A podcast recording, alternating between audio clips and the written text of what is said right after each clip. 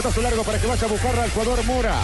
Atrás Tula. Cuidado que va Teo. Teo, Teo, cántalo, cántalo, cántalo, cántalo, cántalo, cántalo, cántalo, cántalo, cántalo, cántalo, cántalo, cántalo, cántalo, cántalo, cántalo, cántalo.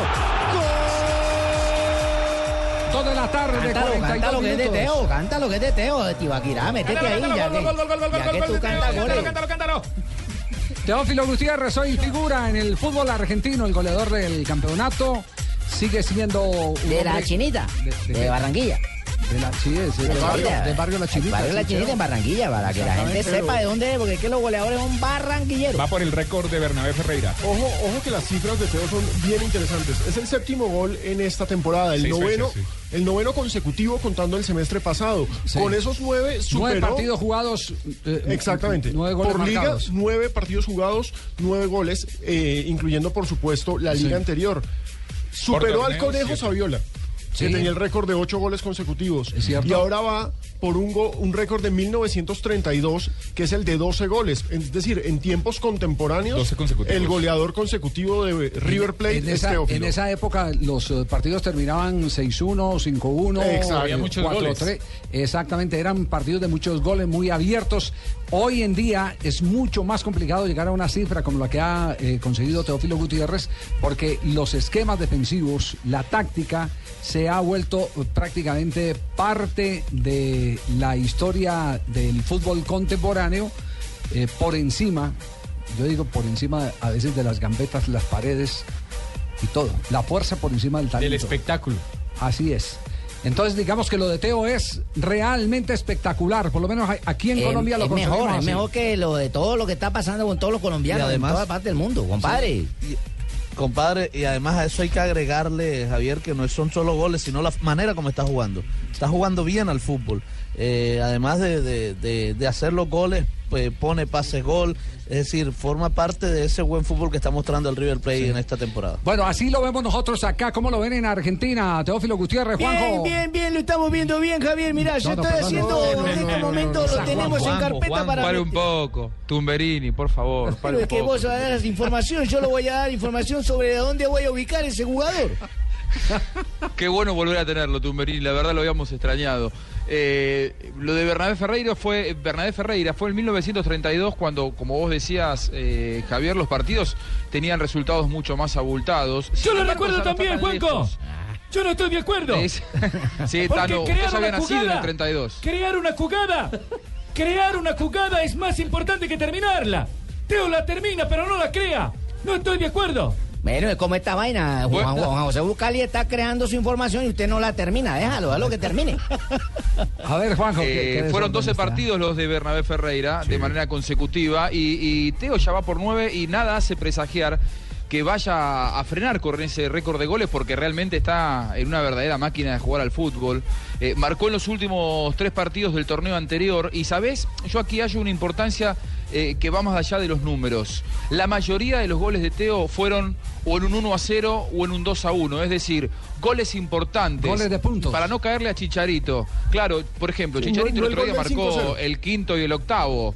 Claro, entonces aquí hay que hablar de, por ejemplo, en el torneo pasado le marcó a Vélez un partido que Vélez ganó que River ganó 1 a 0 y, terminó dándole prácticamente el campeonato a River. A Argentinos Juniors en un 2 a 0, pero el primero de esos dos goles. A Quilmes fue en una goleada 5 a 0 cuando River dio la vuelta olímpica. Y en este campeonato le marcó a Gimnasia en un empate 1 a 1, el único partido que hasta aquí River no ha ganado en el campeonato. A Central un partido que terminó también con eh, resultado apretado. A Godoy Cruz los dos primeros goles eh, en aquella victoria 4 a 0, uno de cabeza ante Defensa y Justicia, uno ante San Lorenzo para pasar a ganar el partido y este ante Independiente para darle tranquilidad a un River que en ese momento estaba acechado, le habían descontado recién y creo que Teo fue el primero con ese gol y con un gol que fue de factura exclusiva de él, porque fue a, presionar a un arquero que parecía que tenía dominada la situación. Digo, hoy se habla del mejor Teo en la historia del fútbol argentino, porque él ya había tenido dos pasos, por Lanús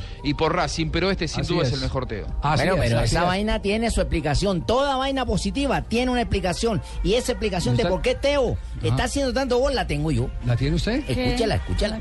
¿Cuál es, compadre?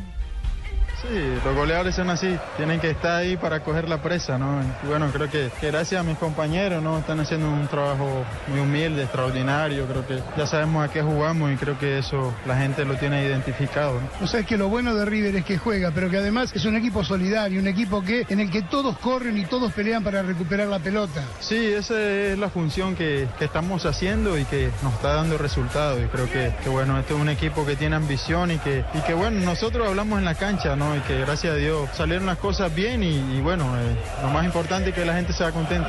¿Ya se animan a soñar con el campeonato por lo que vienen haciendo? No, nosotros tratamos de disfrutar en la cancha, que es lo que más nos gusta, de jugar cada domingo, de disfrutarlo al máximo, que esto es eh, fútbol y bueno, hay que seguir por la misma senda. Felicitaciones, señor. Bueno, gracias. Idea me mandarle un saludo a mi abuelita, Aura, que está enfermita, y este gol va dedicado para ella. La abuelita. Ah, la abuelita. Siempre eh, pendiente. claro. Saluda a la abuelita. Pero Tiene ustedes, mucho que ver el, el paso por selección en, en el buen momento de Teo. La parte fundamental es saber coger la presa. Ahí lo dijo hermano. Hay que echarle mano a la presa.